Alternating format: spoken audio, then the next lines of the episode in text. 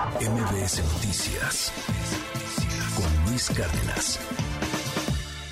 Hoy no hay mesa, o sea, hay medio mesa, porque solamente vino Hernán Gómez. Le mandamos un abrazo allá a Juan Ignacio Zavala. ¿Cómo estás, querido Hernán? Buenos días. Muy bien, Luis Cárdenas, ¿y tú? Muy bien, muy bien.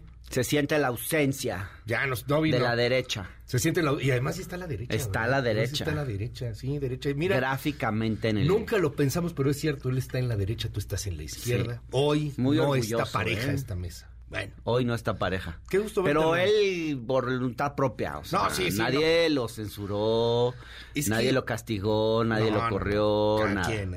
Un abrazo allá, Juan Ignacio. Saludos. Saludos. Este, qué semana, ¿no? ¿Te acuerdas Sí, que la Semana Santa dice, era una semana tranquila? y no, ¿Cuál? No manches. y no.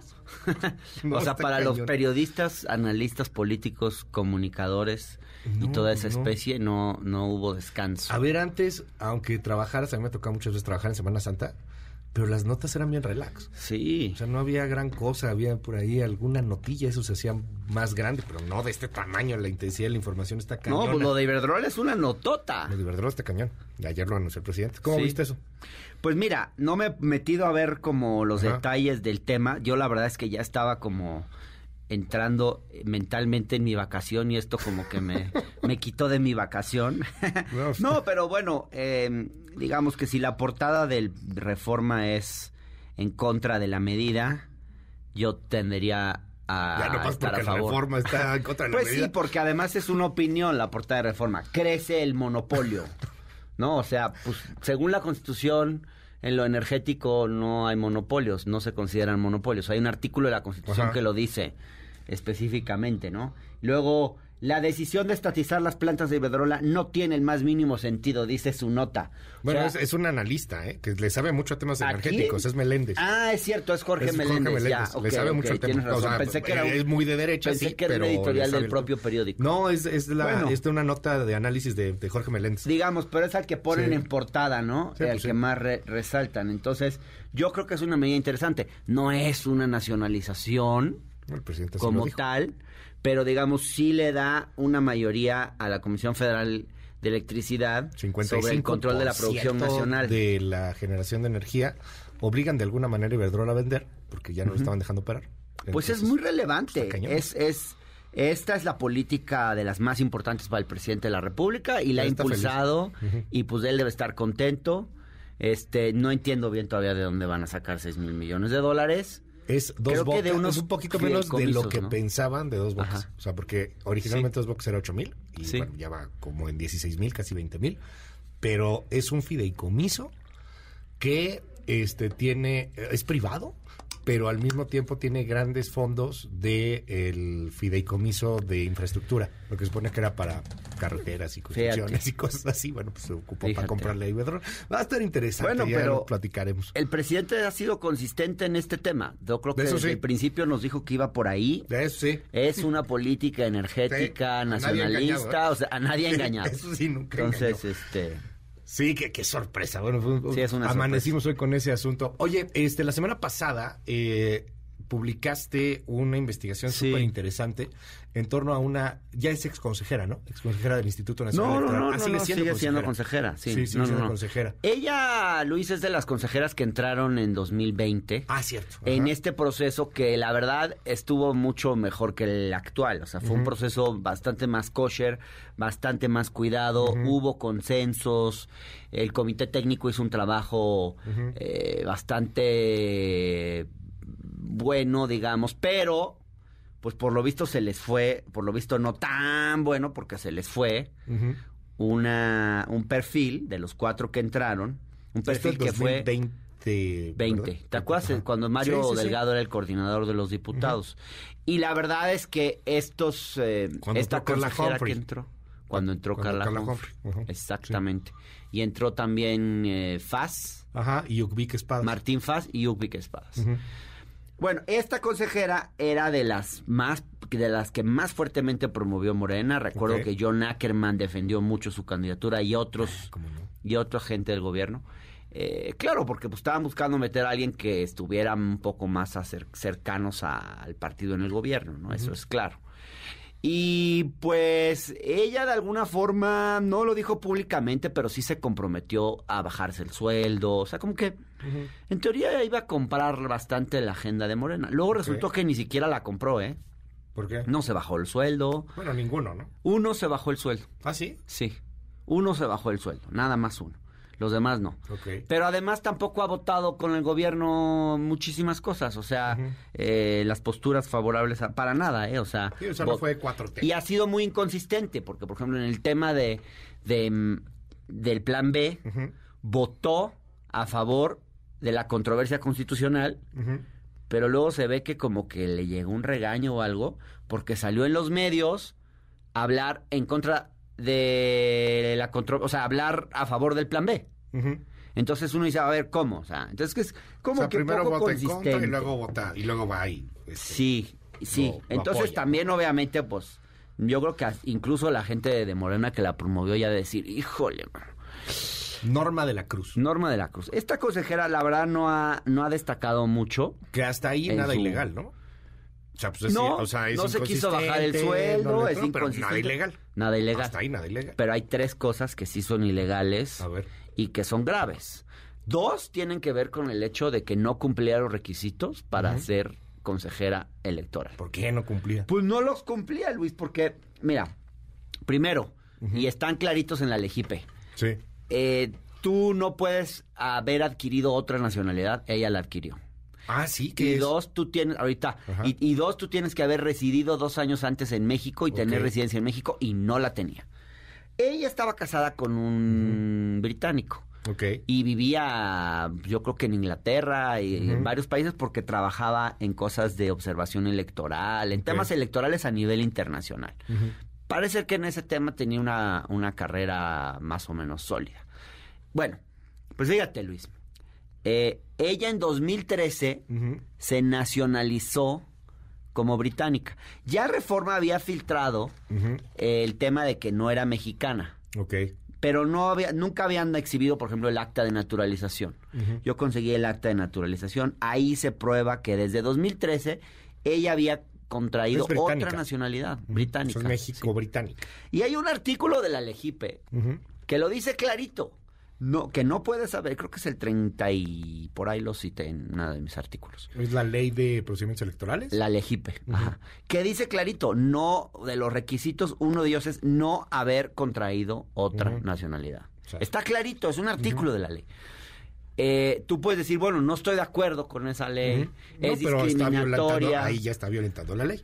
Sí, o sea, tú puedes decir, ah, no, no estoy acuerdo. Sí, pues la verdad es, a mí sí se me hace un anacronismo. De hecho, ya se quitó para los ciudadanos en general la imposibilidad de tener doble nacionalidad, porque afectaba además a muchos mexicanos en Estados Unidos.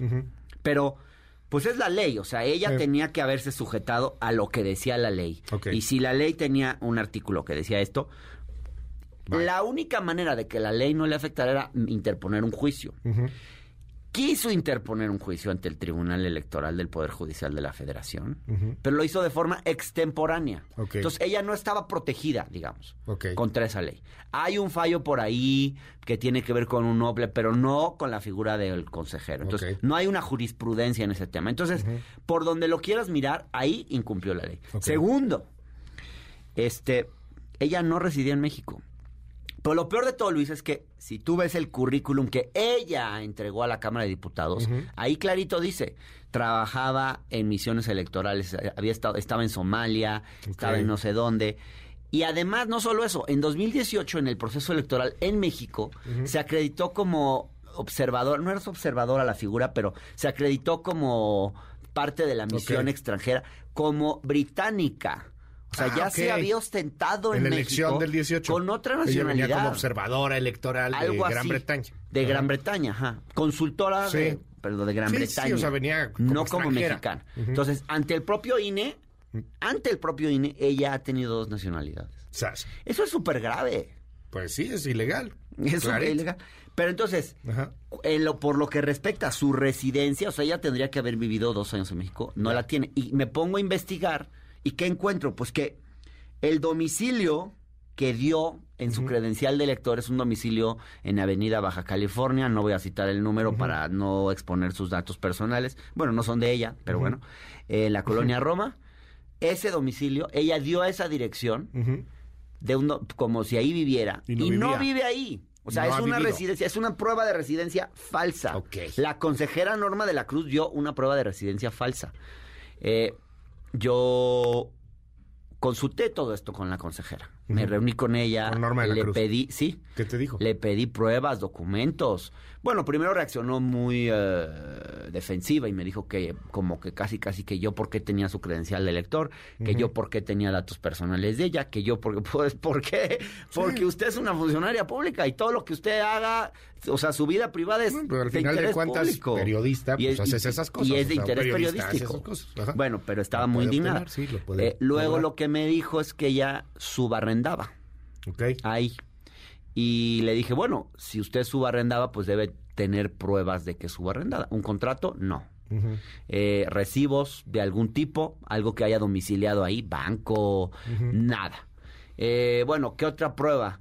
Eh, una transferencia de la renta, ¿no? Si tú, tú subarrendas, pues le pagas a tu inquilino, a tu, a tu Que es medio raro subarrendar en la Ciudad de México, por cierto, ¿no? O sea, que tú rentes y además esa renta se la rentes Pero a alguien suponiendo más, que- No te dejan tan fácil. Puede pasar. Suponiendo que ella rentaba un cuarto en ese departamento, Ok. ¿no? Que puede pasar, digamos. Eh, que viviera todavía un poquito como estudiambre en Sí, esa sí, época, sí. no y sé. más ahí en esa zona también de la Condesa, ¿no? Este, bueno, Roma. dame una transferencia. Y, y- y la respuesta fue, es que yo pagaba en cash, Ok. entonces no tengo pruebas. Lo único que mandó fueron los estados de cuenta, de donde se ve que retiró dinero en efectivo. O sea, muy difícil sustentar. Y luego hay una tercera, eh, un tercero elemento de la investigación, Luis, que es aún, pues, más este... Ay, me está zumbando el oído, ¿qué será? Alguien estará hablando mal de mí. Seguramente alguien está hablando mal, se ha llamado mal de mí en Cruz este ahorita. momento, ¿verdad? Sí. Está vez abierto el de micrófono. ¿eh? Por cierto, Si nos para quiere llamar para aclararlo, está yo ya le dije que, mis espacios también estaban abiertos, ¿eh? Para aclarar esto. Pero fíjate esto más grave, Luis. Eh, hay evidencias de que ella le cobró moches a su coordinadora de asesores durante dos años. ¿Cómo que le cobró moches a la coordinadora asesora? Pues sí, tengo yo. Eh, a ver, yo tenía la versión Ajá. de que todos dicho. los meses le cobraba 10 mil pesos Ah, el diezmo. ajá, Casi. que Bueno, le no tenía que ganaba. depositar a su mamá, a su señora madre en la cuenta. ¿Cómo crees? Sí. Y luego esos ¿Y 10 tienes mil... las transferencias sí, sí, o algo? no, espérame, checa. Eran 10 mil y luego le, se lo subieron a 15 mil. Ok. Luego se lo quisieron subir a 20 y ella ya dijo, no, ya no. Y ahí parece que la corrieron. ¿Cuánto la ganaba la coordinadora? Como 90 mil pesos. Sí, pues casi un diezmo. Sí. O sea, casi el... Y después ya casi el 20%. de Y espérate, y entonces yo, cuando le hablé por teléfono a la consejera, le digo, oiga, quisiera saber si es cierto que soltó una carcajada así como de qué absurdo es eso, eso es una tontería.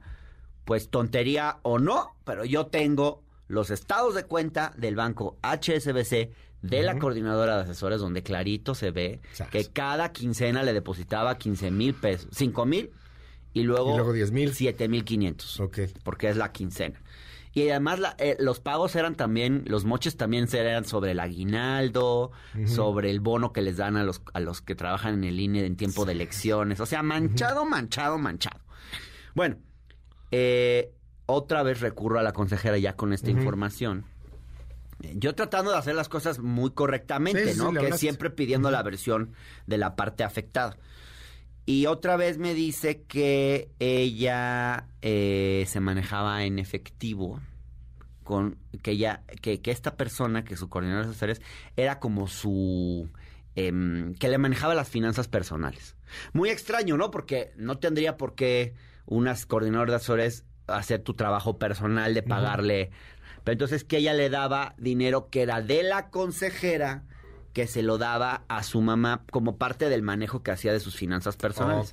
Ah, bueno, señora consejera, que suena bien su versión. Usted puede probar entonces que le transfería, porque ella decía que eran 30 mil pesos, Ujú. que se los pasaba a la coordinadora de asesores para que ella lo... Lo moviera ¿usted para tiene pagar la luz y cosas así. No, es que me manejaba en efectivo. Ah, pues qué, qué gusto por el efectivo tiene la consejera, ¿no? Ok. En todo se maneja en efectivo. 30 mil pesos en efectivo. Bueno, ¿dónde, dónde están las pruebas? O sea, movía los... Según ella le daba 30 mil pesos En el- mensuales o a la sea, coordinadora. ¿Cuál sería el sentido de tú sacar 30 Ajá. mil pesos, dárselos a tu coordinador de asesores y que tu coordinador de que te asesores... pague la luz y esas cosas, ¿no? ¿Qué así? Digo, no debería, pero No ¿Es su debería. justificación? Sí, pero digamos, es una justificación creo que bastante La endeble. coordinadora dice que eran moches. Porque ahí está la Eh, sí. denuncia. No, no, no, O sea, si claro. la coordinadora es la, la que estaban afectando y ella dice, oye, ¿sabes qué? Esa consejera. Norma de la Cruz me cobraba un moche, pues ahí Y sí, también investigué el domicilio donde supuestamente residía y ahí me dijeron que desde hace 12 años vive una persona y nunca ha rentado a nadie. O sea, también niega que le hayan rentado Ya. a esta persona. Entonces, es creo que es grave todo esto. Y, y- Después de y lo que dice, publicaste, ¿cómo ¿te ha hablado? los procesos ¿O de has selección? platicado con ella? No, platicamos antes, platicamos antes. Pero después no ha habido Escuché su reacción, versión. no ha querido una réplica, nada. No, pero yo le dije desde el principio, le dije, mira, yo esto lo voy a sacar porque... Ajá. Digo, eh, No, pues es tu chamba, pues es pues chamba es mi trabajo, ¿no? pues, Y no porque tenga ya. una simpatía hacia el partido en el gobierno y hacia la 4T, me voy a callar cosas que Sí. hace gente en nombre de la 4T. Eh, porque pues esto, la verdad, sí violenta lo que creo que son los valores cuatroteístas, ¿no? O sea, dice, eh, di- le dice a la gente de la 4T que se va a bajar el sueldo, luego no se lo baja. Eh, que esa es inconsistencia. Pero lo que, lo que traes de los datos, bueno, uno de que no es mexicana, es británica, y bueno, no coincido contigo, debería de cambiarse esa ley, pero hoy por hoy, pues fue una violación de la ley. Y el Pues tema sí. de los moches está gravísimo. Gravísimo. Está gravísimo. Pero ¿sabes saber qué? qué pasa ahí? Lo grave es que todos los consejeros Ajá. Andan en cosas parecidas. ¿eh? He Es- estado es investigando, he estado preguntando y, y hay ahí una cosa como de que se protegen mucho entre sí. Fíjate, Es una cofradía, una- es una cofradía y también los que llegan por la 4T terminan siendo parte, ¿eh? Pero hoy ya cambió Todos mucho, te- ¿no? ¿O no? ¿Cómo Pues vamos a ver, vamos a ver. Ojalá que no se corrompan. Porque, ¿sabes qué pasa? Tú llegas y ¿Cómo viste a tienes- Guadalupe Tadei? Ahorita platicamos. Ajá. Tú, tú llegas y tienes 720 mil pesos para asesores y Ajá. los puedes distribuir como quieras. Cada uno. Entonces hay algunos que de ahí le pagan a un chofer, que de ahí le pagan a un asistente personal, que de ahí hacen, cubren cosas personales, 720 desvían esos recursos muy fácilmente. ¿Al mes? 720 mil pesos al mes para asesores. Es mucho ¿Qué? dinero, Luis, claro. ¿Es Entonces, neta, Hernán? Sí, entonces es mucho dinero. 720 mil pesos cada consejero para asesores. Sí, yo ese dato lo he No, sacado es mucha muchas veces. ¿no? Pues es muchísima 720 lana. mil varos para asesores. Entonces, claro, cuando me le metes tanto dinero así, pues la gente también se te, te, te corrompen. O sea, entonces lo que termina pasando es que usan ese dinero para pagar otras cosas. No, lo sí, desvían, es fácil ajá. desviar. O sea, yo te digo a ti, ay, Luis, Sí, ¿quieres eres ser mi asesor en el INE? paso Pero luego me pasas esa lana y yo efectivo, con pues, esa claro, lana ajá. pago otras No, pues cosas. es un moche que por desgracia está permanente en este gobierno, en los gobiernos anteriores y todos lados. Entonces yo creo en que al los nuevo contratos INE de las empresas. hay que incluso, exigirle, a los nuevos consejeros hay que exigirle una transparencia ejemplar. Ajá. Yo creo que tienen que decirnos eh, qué hace cada uno de sus asesores. ¿Por qué necesitan a todos sus asesores? ¿Cuánto cobra cada uno? ¿Cuáles son sus entregables? Que por transparencia podamos pedir y saber qué hace cada uno. Porque sí, sí hay mucho dinero en el INE, Luis. O sea, sí, Sí, es sí hay mucho dinero que no se necesita.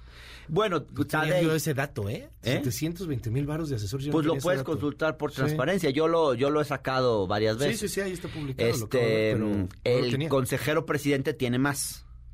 ¿Cuánto Consejero tenía? presidente creo que tiene como 30 asesores. El Ex Lorenzo consejero. Córdoba, ex, Ex consejero consejero presidente, presidente. Ahora hoy de columnista de Latinos. Latinos. Por cierto, yo cuando vi ese tuit de Lorenzo Córdoba diciendo que empezaba, que regresaba al instituto, bueno, ya lo sabíamos, y que iniciaban sus colaboraciones diarias en Latinos, te juro, Luis, que pensé que era una cuenta parodia. O sea, parece broma. Sí, ¿Por la neta sí te- se hubiera esperado tantito. O sea, la neta sí. no Una te hubieras o sea, esperado tantito. oye, Y luego te vas a un medio que es prácticamente militante anti-4T. Lo cual yo creo que se vale que haya medios así. Sí, Que haya medios anti-4T. pero disimula 4T. tu sesgo. Que Lorenzo Córdoba lo haya. put, Trata de cuidar. Yo creo que lo hace para provocar. quiera, pero- Está ya en la provocación. Está en la provocación, pero perdón, es casi casi como si se hubiera que si hubiera anunciado que se sumaba al consejo asesor del PAN. O sea, es casi lo mismo. Latinos es Se casi la oposición. Es más, yo te diría, sí. Latinos y Reforma son mejores partidos de oposición que el PAN de Marco Cortés. De- sí, son los verdaderos de partidos políticos de Sí, oposición en este de país. ver, Hacen más militancia. fuerte, son más fuertes. y Mucho se vale, los medios hacen eso, ¿no? Los Sí. medios deberían de hacer Hay eso. de está todo padre. y también se vale que haya La medios jornada, que pues, defiendan a la 4T y, Como que- el partido Morena. y esa pluralidad nos enriquece también que haya de todo, o sea, no, ¿Ves- no me- Lorenzo? no, no diría yo que debe desaparecer reforma, pues. No, no, pues es lo que lees diario. Por también cierto. ¿le puedo decir Este, algo? Sí, no, a ver, ¿qué, qué llevas No, media hora diciendo sí. cosas? ¿Quién te ha dicho que no digas Sí, eso? se me hace importante decir, balconearlos, porque fíjate que mi nota esta de la consejera Ajá. se la fusilaron. oye. Ah, sí salió publicada en Reforma. Es muy Sí, es penoso para mí tener que decir esto, la verdad. En pero primera sí creo plana, que hay de que hecho. decirlo, porque si yo fuera lunes. reportero del Universal o de Televisa no lo hubieran hecho, pero Tú lo como lo saqué en la octava. en la octava, ¿no? Yo lo saqué el miércoles en la octava. Y en- pero y como en el Universal el domingo. Ellos ningunean a los medios chicos, como que a la octava creen que la pueden este, ningunear y a mí también. Y entonces sacaron la misma nota, sacaron la misma nota, no pero sin, sin darle un solo crédito, diciendo que lo de los moches, todo, todo, todo. La portada del, fue el sábado.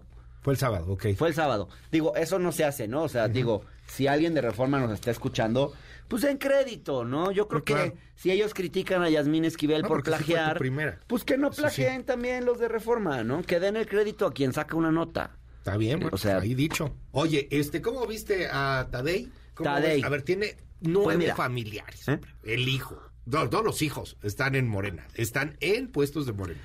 Es el director de Litio MX, el hijo. Sí, a ver, llegaron... La 4T tiene mucho de nepotismo. Pero cañón. Es un movimiento que se fue haciendo de gente de confianza del presidente y el presidente tiene un vicio. Eso es- viene del presidente en el fondo. Tiene un vicio. Él cree que la honestidad es hereditaria. Él cree que si tu papá era un hombre probo y honesto, el hijo también lo va a ser. Por ejemplo, él creía que Julio Scherer Ibarra eh, iba a ser un hombre honesto, leal a las causas de la izquierda por ser hijo de don Julio Scherer García y la verdad se equivocó. Y entonces yo creo que ese es un vicio que tiene el presidente. Y entonces hay muchos allegados a la 4T, pues que vienen de, ¿no? De, de, de la cosa familiar. Entonces, bueno, en el momento en el que buscan perfiles para el INE, pues el, el- el- la 4T no tiene gente, digamos, este, Pues no tiene en lo gente. electoral. Ajá. No tiene gente en lo electoral y la gente en lo electoral, la verdad, Luis, suelen ser más bien anti-4T. O sea, los grandes expertos en tema electoral en México no, no suelen ser muy pro-4T. Bueno, es que Y si quieres buscar gente cercana, yo me pongo un poquito en la cabeza. No estoy justificando, No, nomás digo. Dijeron, bueno, pues hay que buscar, pues a quién, ah, bueno, pues a la, hija de Berta Luján, a la, no, al, al pariente del, del Tadei, el delito. sí, o sea, si no hubiera sido Tadei, hubiera sido Berta, ¿no? Sí, o sea, Este, que y la verdad la es que no, a mí no me encantó, no me dio la mejor Ajá. impresión. Pero bueno, hay que decir también que del otro lado, pues también había una que otra figura que también No, pues, eh, estaba muy ligada a la oposición. O sea, también en las listas había algunos muy ligados a la oposición. Pero bueno, ya viendo lo que ha sido Tadei, eh, yo me puse a investigar su trayectoria como en ¿Tiene Sonora, por ejemplo. electoral? Ella tiene una buena experiencia electoral. Y además yo investigué con actores políticos de Sonora de otros partidos y tienen buena impresión de ella y no creen que haya actuado con sesgo a favor de, de la izquierda, por ejemplo, en sus decisiones. O sea, por ejemplo, gente de MC en- la respeta. No, entonces tampoco hay que prejuzgar. Hay que darle, hay que darle la oportunidad Cambia de que demuestre lo Tú que lo ves un cambio radical. Ya se fue Lorenzo Córdoba, que no sé por qué ustedes odian tanto. Ya se fue Ciro Murayama. ¿Ustedes quiénes? No sé a No, quién pues te refieres. A ver, simpatizante de la 4, usted tú mismo, Hernán, aquí Sí, has dicho yo que no lo Lorenzo odio a Lorenzo. este, No, a mí Lorenzo me parece un tipo muy inteligente, ¿eh? Pero no le tienes así como Le que tengo medio tirria, respeto intelectual. Pero más allá del respeto intelectual. Me ¿no? parece que le hizo aquí daño que- al INE y me parece que tú no puedes usar una institución para tu lucimiento y protagonismo personal Pero ya se fue. Y, y, y, y llenarla tanto de tu propio sesgo político ideológico. Pero ya, se fue. Se fue y va a cambiar. Ahora lo ¿Qué vamos a leer en latinos. ¿Va a escribir o va a hablar? Va a hablar, ¿no? Según yo, va a salir de en todo, video. ¿no? Va a escribir, va a hablar, va a decir que la democracia está en peligro, va a decir que el Sí, es INE ya está capturado. Ya, o sea, puedo ya, ya escuchar lo que va a decir. la- la en mi tendremos cerebro por ya lo ahí, estoy podremos escuchando. tener un audio de... Sí, va a ser videocolumna. A ver, creo que por ahí tenemos una. Pero bueno, ya se va Lorenzo. ¿Lo ves De- en la cárcel, por ejemplo? No, ha dicho que no, lo van a perseguir. eso me parece un exceso, un Él ha dicho que lo van a absurdo. perseguir y a mí esa está co- esas cosas que hace. Dan Augusto yo no las comparto. Eh, empezar a amenazar con que los van... Primero no ni los van a investigar, hombre. Pero me parece Ay, ¿cómo como una provocación tonta, me parece como dar la impresión de un gobierno eh, autoritario que persigue a, a quienes no piensan igual. Y la verdad creo que es un grave error decir este tipo de cosas. Seguramente hay irregularidades en el INE y que se tienen que investigar, pero amenazar con, Bueno. me parece un exceso, me parece que no está bien y ni va a pasar. En fin, es- son provocaciones del secretario de Gobernación que anda en la carrera presidencial, como lo que dijo de Marcelo Ebrard, de que él era el responsable del tema de los migrantes. Se pasó de lanza. Pero déjame decirte de. Tadei, me gustó, por ejemplo, que dijera que no hay que confundir el papel de actores políticos Ok, al papel de autoridades electorales. ok. Eh, me gustó que dijera que sí se va a reducir el sueldo y ganar menos que el presidente. Porque esto, más allá de que por qué tiene que ser el sueldo que determina el presidente y por qué si son órganos autónomos y bla, bla, bla. Pero la verdad es que sí hay un mandato de una mayoría de la gente, Luis. O sea, Ujú. sí el tema de la austeridad, de reducirse los sueldos, es un tema que el presidente... Eso puede ser muy excesivo, sí, el sueldo, ¿no? pero, ajá, pero además O sea, está tiene. Yo sí creo que tiene un cierto mandato de las urnas. Y no puede ser que los órganos eh, autónomos se sustraigan del mandato de las urnas y digan, ah, no, a mí no me importa.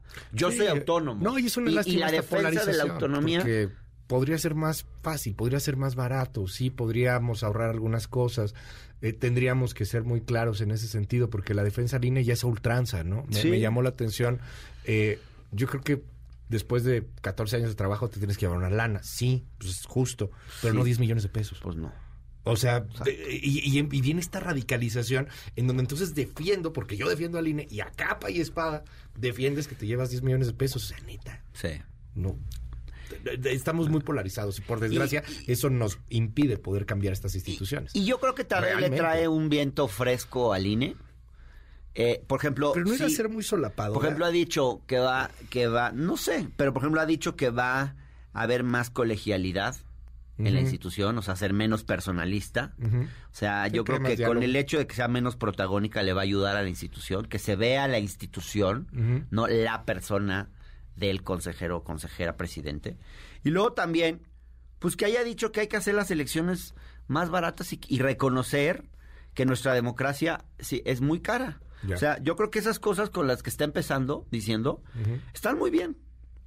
Y lo demás dices, va a ser solapadora, no va a ser. Bueno, eh, hay que verlo. O sea, hay que verlo, no hay que prejuzgar. Hay que darle la oportunidad A ver qué pasa. de demostrar, ¿no? Digo, porque Reforma ya se fue súper aborazados. Pues sí, perdón que sí deja te doy tanto a Reforma, pero Reforma sacó en portada una foto de supuestamente de ella, de Tadei, con los con la familia Tadei, con López Obrador, que había dicho que no Ah, la pero sí conocía, no era. va diciendo, miren, sí la conocía, estaba mal la foto, estaba mal la foto. Eh, sí, no era. Y Luis, perdón, pero si tú publicas aquí una foto que está mal, al día no. siguiente, cuando vas a rectificar, tienes que publicar aquí la rectificación. A ver, ¿quieres no ver? aquí. No Sí, aquí lo, abajo. lo perita- que eso lo hacen todos los medios. Aquí. O sea, Son así. Pues es- sí, es pero horrible. perdón, pero si te equivocaste, Sí, que todos nos cambiarlo, por equivocamos, supuesto. rectifica en primera plana, no en planas de, de- o sea, en el mismo lugar donde apareció la nota. A ver, ¿O dicen no? aquí en el WhatsApp 5571-131337. Como no está Juan Ignacio Zavala, dígale usted de cosas a Hernán Gómez. 5571-131337. Eh, es un discurso muy chafa eso de ganar menos que el presidente. Viendo cómo se están disparando sus obras, sus presupuestos y además cómo se roban tantas cosas. Ganar menos que el presidente, sí, pero lo de Segalmex, 15 mil millones de pesos. Eh, Ay, ¿puedo aquí- contestarle? Sí, sí, sí. Seguro que la persona que escribió eso gana tres salarios mínimos, pero pero defiende los sueldos de 250 mil de los funcionarios. Pues allá él le mando un saludo, porque luego, luego justo la gente que defiende salarios altos y eso es la que gana peor. No se identifique, señor, con, con los de arriba, ver. identifíquese con el interés Ajá. de los de abajo. A ver, a ver, te, te propongo esto, te doy el comentario, respondes rápido y así nos vamos con varios. Si quieres y si A puedo responder. No, pues sí, puedes responder todo lo que quieras. A ver, ¿quién te censura? Si puedo, o sea, si tengo la ¿Quién te dice capacidad. de cosas? Si el tengo- presidente se bajó el sueldo porque no tiene que pagar nada. Y entonces, ¿cómo tiene a su hijo estudiando en Inglaterra? No sé cómo tenga su hijo estudiando en Inglaterra, pero pues también la señora tendrá su sueldo, este, no sé, no sé. O sea que la coordinadora del INE va a ser igual que este Delfina, dicen aquí, por lo del diezmo. Pues yo no investigué el tema de Delfina, pero bueno, sí te puedo decir que he visto ese caso también en otros. Lo he visto en todos los partidos de todos los gobiernos, ¿eh? Lo Ah, de los esta diezmos. persona ya te dijo que no, que él es abogado, que gana bien y que lo Bueno. que le preocupa es la gente que está abajo. Ok, qué bueno, Eh, Luis, si te fijan, bueno. Hernán es pro 4T, sí, pues por eso lo tenemos, porque es pro 4T. Y Juan Ignacio no es pro 4T, es anti 4T, pero al mismo tiempo llegan a conclusiones Graben la silla vacía de Juan Ignacio Zavala como en Sí, los así de, debates no para vino, que se vea ¿no? que La sí silla, hubo la aquí no invitación. está, no, no, pues, es Semana Santa.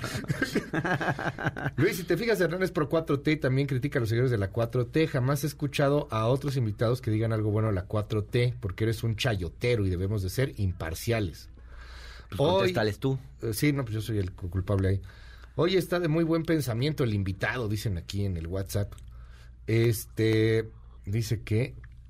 Déjame responderle Dilo, ahí. dilo, sí. Fíjate que a mí me ha pasado mucho que los 4Ts, los Ajá. más eh, fundamentalistas pro 4T, me dicen que yo no soy 4T, o sea, que yo no soy pro 4T. Ah, bueno. Y sí. los del otro lado me dicen que yo Sí, a nosotros nos pasa eh, igual. soy un chayo, igual Nos dicen que chayotero, somos unos chayoteros, que, ya nos, que ya estamos en el equipo de Lord Molécula, o luego... Sí, Ah, nos dicen de todo. Y De luego, todo, ¿verdad? Sí. Lo que Pues me encanta es cuando me dicen que. Beltrones no me prestó su casa, entonces por eso no estoy de vacaciones.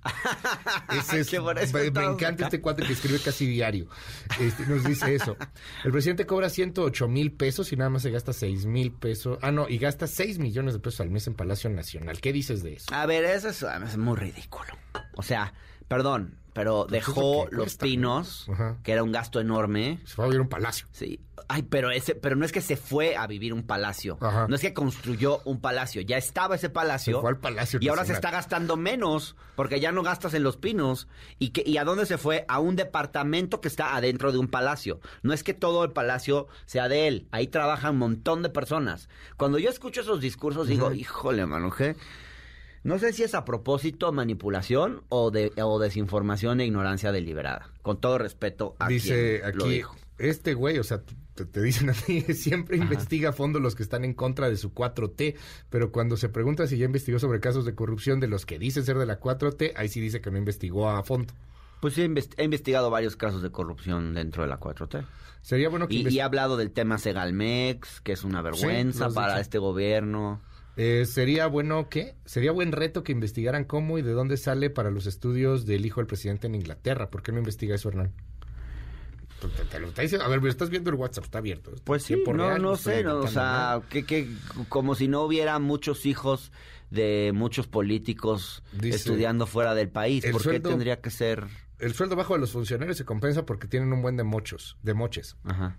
Ah, aquí que no Yo la verdad, lo de Palacio. la verdad Ajá. creo que el hijo del presidente estaba expuesto a, a unos ataques durísimos aquí Ajá. y yo también si hubiera sido su papá lo hubiera sacado del país porque qué culpa tiene Jesús Ernesto que es menor de edad Sí.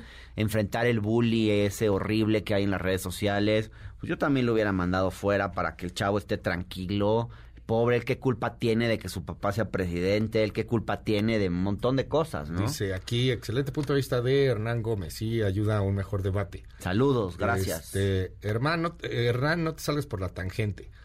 Lord Molécula es más inteligente que tú, Cárdenas. No, todo el mundo es más inteligente. Eso ya lo sabemos. Todo el mundo es más inteligente. Este, creo que Hernán jamás va a investigar eh, cosas así porque se te acabaría el chayote que te da el gobierno. No, pues sé, no, En eh. el WhatsApp. Eh, ahora sí no me cayó tan mal Hernán Gómez. Está viendo las cosas más objetivamente. este, ¿por qué lo invitas? Este nada más defiende al presidente. Este, bueno, están llegando un friego de comentarios. El bullying, este. Qué bueno que aquí, lleguen tantos, ¿no? Se ve Sí. que nuestro programa le está yendo bien. Está yendo muy bien, o sea, Sí. y hoy es Semana Mayor. Y Es eso que hoy es una semana que Sí, se es supone que están de vacaciones. Me gusta mucho esta mesa. Hernán siempre lo hace objetivo y Juan Ignacio también. Le mandamos un abrazote ahí a, a Juan Ignacio. Te manda aquí saludos la gente, Hernán, Hernán Gómez. No van a hablar de Iberladrona, ya hablamos de Iberdrola hace rato. Este, y de hecho también lo, lo platicamos. Yo mejor le voy a cambiar, ya no lo soporto. Está bueno. 5571, ya se va. 5571 131337 5571 131337 Mil gracias, querido Hernán. ¿Algo que decir, Raúl Padilla, antes de irnos? Ah, bueno, pues fíjate que Raúl Padilla... eh, Suicidio. sí, es un caso bien interesante. Eh, Raúl Padilla se suicidó traía un pleito muy fuerte con el gobernador. Yo he escuchado también que traía un tema de depresión muy fuerte desde hace muchos años y de un cáncer en el estómago. Ahora, es un personaje apasionante, Raúl Padilla. Yo en algún momento quería escribir un libro sobre él porque me parece, sí, porque es como una especie de cacique intelectual. Le decían que era el cacique de la cultura. Que tiene un lado muy oscuro, muy oscuro, y por otro lado un lado muy luminoso. O sea, sí posicionó a Guadalajara eh, culturalmente a nivel internacional. O sea, sí hizo posible, por ejemplo, la territorialización de la Universidad de Guadalajara. Creo que fue muy impresionante eso. Eh, ciertamente también hubo y ha habido mucha corrupción y ciertamente manejó la Universidad de Guadalajara durante 30 años. Pero ahí como que la pregunta que uno se hace es, qué increíble que para eh, poder, digamos, tener todas estas realizaciones en el mundo de la cultura, etcétera, necesites tener una figura eh, así, caciquil, ¿no? Este, ¿será necesario? ¿No será necesario? Porque mucho de lo que él hizo posible, mucho de lo que él logró fue en, el, lo cultural, fue aguamazos. Entonces es un personaje bien interesante. Yo creo que está por escribirse una buena biografía de Raúl Padilla. La verdad es un personaje interesantísimo. Yo me he puesto a leer un poco sobre él. Ya lo había hecho antes, pero me parece que es de esos personajes que, que vale la pena estudiar mucho. Hernán, ¿te seguimos en tu red? Sí, eh, arroba Hernán Gómez B de Bueno. Eh, estoy en Facebook donde pueden seguir todos mis contenidos en, en, mi página, en mi fanpage. Los domingos en el Universal, aquí los miércoles, los jueves en el canal del Congreso. Eh, en la octava también, domingos 8.30 de la noche por la octava en YouTube. Gracias, Gracias. Hernán Gómez. MBS Noticias con Luis Cárdenas.